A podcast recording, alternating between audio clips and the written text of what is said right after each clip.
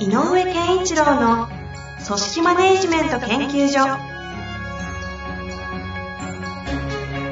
組織が一体となりゴールを達成する究極の快感。上場企業から中小企業まで延べ200社以上の支援を行った井上健一郎が組織人に関するあらゆる問題を分かりやすく解説します。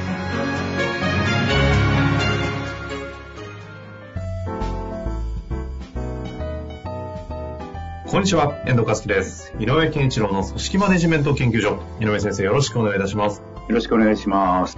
さあ、えー今週も質問が来ておりますが、ちょっと長いので、早速今日はあ、はいはい、わかりまし行きた。たいと思います。はい。えっ、とですね、2万人の社員ですというふうに書いてありますね。大手ですね。課長って書いてありますね。行きたいと思います。はい。えー面談の際、上司が私のことを育てるので覚悟してほしいと言ってきたのですが、そもそも上司の仕事の仕方に納得いっておりません。重箱の隅をつつくようなコミュニケーションばかりで、一つ一つの細かい日報や報告、その他にも会社のルールをきちんと正確に守れという指導ばかりをしてくる傾向にあり、目的や目標達成において考えるのであれば、むしろそんなくだらないルールから部下である私たちを守ってほしいと思うような人間だと私は思ってしまっています。その根底にあるのは、私たち部下のちょっとした気持ちや大事にしている価値観などを聞くようなこともせず、日常の業務での正論ばかりを一方的に伝え、こちらの気持ちを汲み取ってくれるようなこともしないため、全部下が嫌気をさしています。なんでこんな奴のために頑張らなきゃいけないんだむしろやるだけ損だという社員もいるような状況です。人は人のことを変えられないという前前前提に立つと、こんな上司のもとで私たちが変わらなければならないのか、そもそもなぜ私が変わらなければならないのかと葛藤してしまいます。えーこのような状況の中で、えー上司力の低い環境において、どのように打開していくことができるものでしょうか？よろしくお願いいたします。いや、えー、まあ、まあこういうのもまたよくあるありますよね。やっぱそうですよね。よくあることって言っちゃね、この方にとっては大変なことだとは思いますけれども。まあ、あのー、一つだけはっきり、これは多分そう、間違いないだろうと思うのは、えっ、と、たとえどんな上司であ人であろうが、いやー、お前を鍛えるぞって言ってるということは、えっ、と、その、このご本人ですよね。っていうのは、えー期待されていることは事実。うん。うん、で、まあ、例えばその、上上司として、えー、と仕事の、俺の仕事の仕方を教えてあげるぞみたいなモードになってるんだろうと思うんだよね。はいはいはい。うん、だから、そ教えることが良いと思っている。あよく、その人のために、えこの本人のために良くな、良くなる方向で僕は言うよっていうつもりでいるんで、うん。うーんと、どんな細かいことであろうが、なんか正当性を書くことであろうが、この上司にとっては正しい、より正しい方向がそれだと思っているっていうことを言ってるんだと思う。はい。だから、えっ、と、ちょっとね、なんて言ったらいいのかな、こう、二方向ぐらいからの捉え方があって、えっ、と、一つはね、あの、すごい細かいことを言ってるって言っているので、えっ、と、時たま私が抽象と具体の話なんだけど。つまり、えっ、と、例え、ちょっと違う話をあえて挟むと、はい。えっ、と、何も知らないで入ってきた新人の人にとってみれば、具体的なことがわからないので、で例えば、えーここをとにかくきれいにしといてくれよって、えー言言われても、え、どうやって、きれいにするってどうしたらいいんですかっていう話になるから、うんうんううん。ん、例えば、えっ、と、これはあそこにしまって、これはここに戻して、ここはちゃんと磨いてとかって具体的なことを言わないとわからない。でも、それを覚えた人にとってみれば、あ、いいか、これね、あそこにしまって、これはこうやって磨いて、ここはこういうふうにきれいにするんだよって言って、いや、分かってますよってなるでしょ。うんうんそしたら、その人にはもう、きれいにしとけよって言って、はい、わかりましたってやりとりの方がいいわけよね。うん。うんうん。つまり、えっ、と、抽象度が高い方がいい人と、抽象度が高いって、高くちゃダメで具体的に指示しなきゃいけないことは、えーしないといけない相手って両方いるよっていうので、この上司としては教育の場面ではこの抽象度、具体度っていうのをね、えー相手に合わせてコントロールする必要があるんですようん。まずね、本当は。はい。でもこの方は具体的にしか言えてない上司なのね。だから、えっ、と、そうすると、その、その見解からすると、逆に、なんでそれ言ってんですかの概念に上がってっちゃうって手はあるのよ。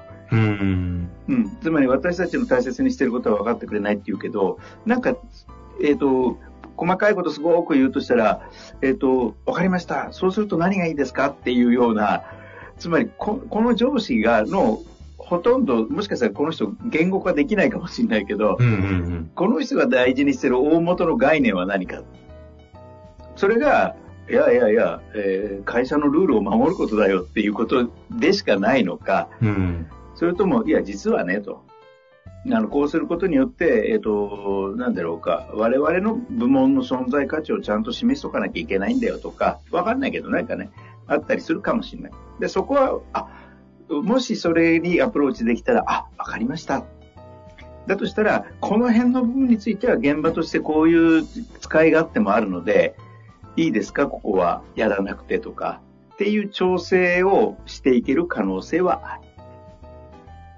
これはだから相手がどんな人で、どこまでのこういう細かさがあってっていうのをちょっとあえて無視して、一般論で言うと、アプローチとしてその抽象具体から概念を引き出、相手の概念、上司の概念的なところを引き出して、いや、だとしたらこうですよねっていう、えっ、と、上司が指摘しているやり方以外の自分たちのやりたい方、いや、自分たちのやり方だって、それじゃあ俺目的は達せるから間違ってないじゃないですかっていうことを証明していくっていうやり方が一つある。あとは、えっ、と、違う意味では、物事の判断基準ってみたいなところがあるかもしれないよね。物事の判断基準。うんあの、そのこの上司の方のですかそうそうそう。何を良しとして何を悪いと言ってるかっていうのは、えっ、と、ある意味こう、ずーっとこう見ていると、傾向がつかめるかもしれない。ああ。うん。あ、こういうところに細かいな。もしくは、この人、この人上司が細かくないことは何なのか。っていうのがあって、例えばこの人の今の、とえーね、あの、書いていたことにあるように、うん。で実はどうでもいいことに細かくて、こうすごく大事なことはあんまり言ってくれないみたいなことあそうじゃなかった。そのようなことが書いてあったよね。あの、なんか価値観とか、そういったこっちの感情のことは汲み取ってくれないけども、一方的な正論の会社のルールとか、あそうだそうだ決。まったことは、やれやれやれというようなニュアンスだったと思います。だから、っていうことで言うと、えっ、と、例えばその部下として現場でやってることで、これは大事だと思ってるとか、いう、その、まあ、よく言う、最近出て、たくさん出てくる言葉の価値観。うん。価値観のから来る判断基準。ルールから来る判断基準じゃなくて、価値観から来る判断基準のところの方が仕事は大事なので、えっ、と、上司は何も言わないことについて、どんどん持ちかけて相談する。これ、例えば、うん、こういうお客さんがいるんですけど、どうですか？私はこう考えるんですが、どう考えますか？どう感じますか？っていう上司の判断基準に沿った判断をどうするのか？っていうのをある意味突きつける。ほうほうほそれで、その答えをもらうと、えっ、と、実はルールよりそっちのが、実はって重いはずなのね。で、そこが分かってきたら、そこから紐解いていく。う。それは、えっ、と、まあ、言い方変ですけど、意思決定をさせるようなあ球を投げまくるってことですか？え意思決定をうんさせる球を投げまくるっていうよりも、えっ、と、自分の意思決定の、お意思決定したい方向を示しながら、あなたはどう思いますかっていうことをやりつああ。ほでね、これ何が起こるかっていうと、ここで、あ、判断基準はこの、こいつはずれないぞっていうところが、たで、もしくは意見が違っていても、確かにこいつが言うことは間違ってはないよねっていう、このね、判断基準が、判断の仕方がずれない、間違ってない、もしくは適切だって思ったら、えっ、とね、上司って意外とね、もうね、任せちゃうのよ。うーん。上司の気分として任せられるの安心感が出るから。とすると、えちょっと言葉が適切かどうかわからないけど、違い方権の枠が広がるのよ。なるほど、なるほど。うん。となると、細かいこと言わさせなくて済む可能性が高まるの。うーん。なるほど。ここは確かに。あの、そうですよね。うんああ。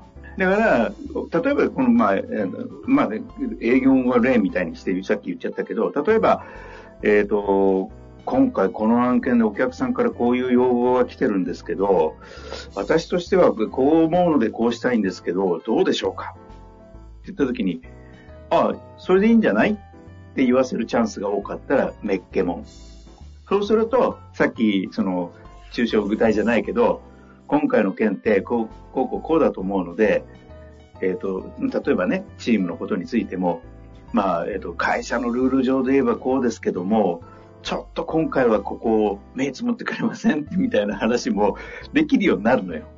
うんちなみに、あの、ちょっと、あの、あえて嫌な見方をしたときに、この上司の方が結構、まあ、あえて立場悪いというような表現したときに、いや、こういうふうにこう思うんですけど、どうですかね？とあげたら、うん、なんかそういうとこなんじゃねえの？みたいな。そういうその辺がずれてんだよ、みたいな。こうなんか指導が入るみたいな。なった瞬間に、もうこいつにはもうせっかく井上先生に教えていただいたけど、もうこの真面目腹立つみたいなことって、いやなんか、いや、でね、2万人の会社って書いてあったんで、うん。あとしたらね、え、あ、そうですか、わかりました。どう、どうしてですかって聞けばいいんだよ。あーうんで、その人の判断基準を知ればいい。あ、あくまでそこが目的ですね。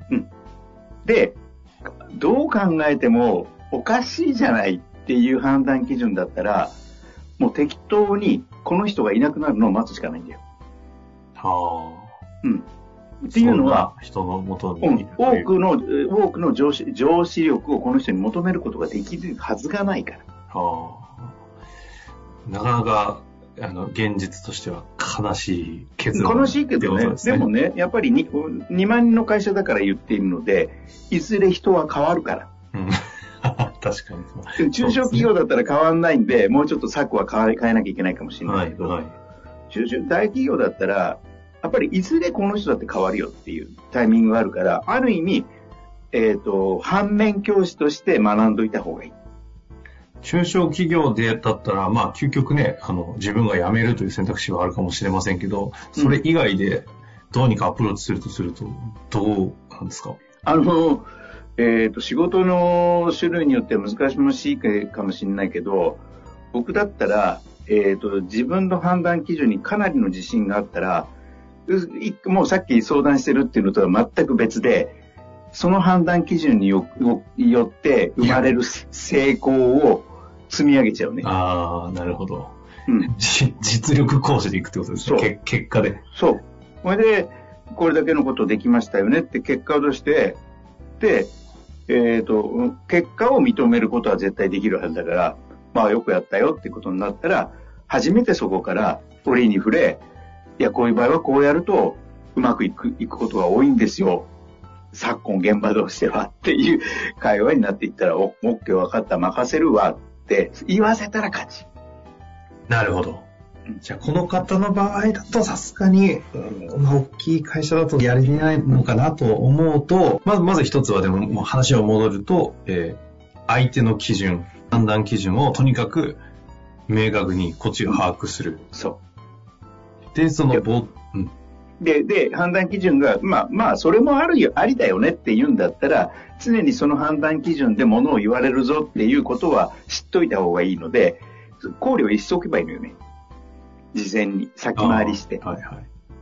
うん、で、えっ、と、こういう考え、こういう点から見ると A ということですですが、今回こういうお客さんの特性があるので、私としてはこの B という意見もありだと思ってるんですけども、どうですかってぶつけたら A だよって言うじゃん。でも B だったと思うということは、選択肢さ、選択されないかもしれないけど、ちゃんと何の被害も受けずに話せるじゃん。A というものを横に置いてるがゆえに。なるほど。上司の判断基準を握る。あと先ほどの冒頭だったパン論の方で行くと、うん。あの、概念、相手、相手のあ概概概念に迫っていって、なんでそう言うんですかをに、をちょっと探っておくと、これもちょっと判断基準に近いんだけど。近いんですけどね。うん。うん。つまり、な、な、何言いたいのでしょうかねっていうのを。なるほど。えその言っているのは何を元に言ってんですかね要はあんた何言いたいんですかのとこですね。ああ。ここを追求していくというアプローチを取ると。いや、なかなかしんどそうですね。しんどいんだけどね、言われっぱなしになるよりも、その、そのつもりで聞いていくと、こっちが探りに行くので、うんうん。疲労感は減るよ。なるほど。まあ、目的ありますもんね。うん。やりとりに。ずれてるわ、この人って思って、まあ、しょうがないから上司だからなっていうのであれば、先回りしてさっき言った A 案っていうこともあるでしょうけど、今回 B 案ということも捨てきれないんですけど、どう思いますか？でも A だろう。あ、それはやっぱこういう理由ですか？でもちょっと B につ、B って言ってるのは、ここが大事だと思ってるんですけど、ここについてはどう思いますか？って、会話ができちゃうじゃん。うん。で、そこの相手だってバカじゃなければ、まあ、それ、そういうのもわかるよ、というふうに言わなくても思わせれば、要するに、こいつの判断はずれてないという証拠にはなる。うん。なるほど。まあ一度、ちょっとこの話を聞いて、ちょっとアプローチしていただきたいですね、ぜひ。まあ、ちょっと高度だけど。行動してみないとわかんないんで。でもね、あのーなぜ言ってるかっていうと、うんこの方は、やっぱり期待されていて、今よりも、やっぱりある意味高い位置に行く可能性がある方だと思うので、今がいい機会ですよと。なるほど。超えられない壁はやってこないということで、ぜひね、頑張っていただきたいですね。はい。というわけで、井上先生、ありがとうございました。ありがとうございました。本日の番組はいかがでしたか？番組では井上健一郎への質問を受け付けております。ウェブ検索で井上健一郎と入力し、アカラクリエイト株式会社のオフィシャルウェブサイトにアクセス。その中のポッドキャストのバナーから質問フォームにご入力ください。また、オフィシャルウェブサイトでは無料メルマガや無料動画も配信中です。ぜひ遊びに来てくださいね。